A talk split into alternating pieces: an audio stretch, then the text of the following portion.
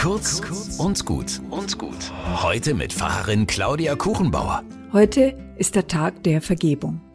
Da hat mich eine Geschichte von Mutter Teresa sehr beeindruckt. Die Schwestern in ihrem Hospiz in Kalkutta haben eine alte Frau aus einer Mülltonne befreit. Ihr Sohn hatte sie dort zum Sterben hineingeworfen. Sie war schon ganz schwach und krank, da nahmen sie sie auf, um sie beim Sterben zu begleiten. Willst du deinem Sohn verzeihen? haben sie sie gefragt. Die alte Frau war entrüstet. Nein, er hat mich zum Sterben weggeworfen. Die Schwestern beteten die ganze Nacht. Und irgendwann hat die Frau sie an ihr Bett gerufen und mit letzter Kraft gebeten, bitte holt meinen Sohn. Er ist so ein harter Mensch geworden, aber daran bin ich mit Schuld.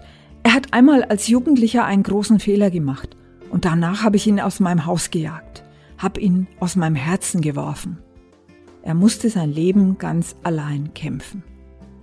Bevor ich sterbe, muss ich ihn fragen, ob er mir vergeben kann. Die Schwestern haben den Mann gefunden und zu seiner Mutter gebracht. Sehr bewegend konnten sie voneinander Abschied nehmen.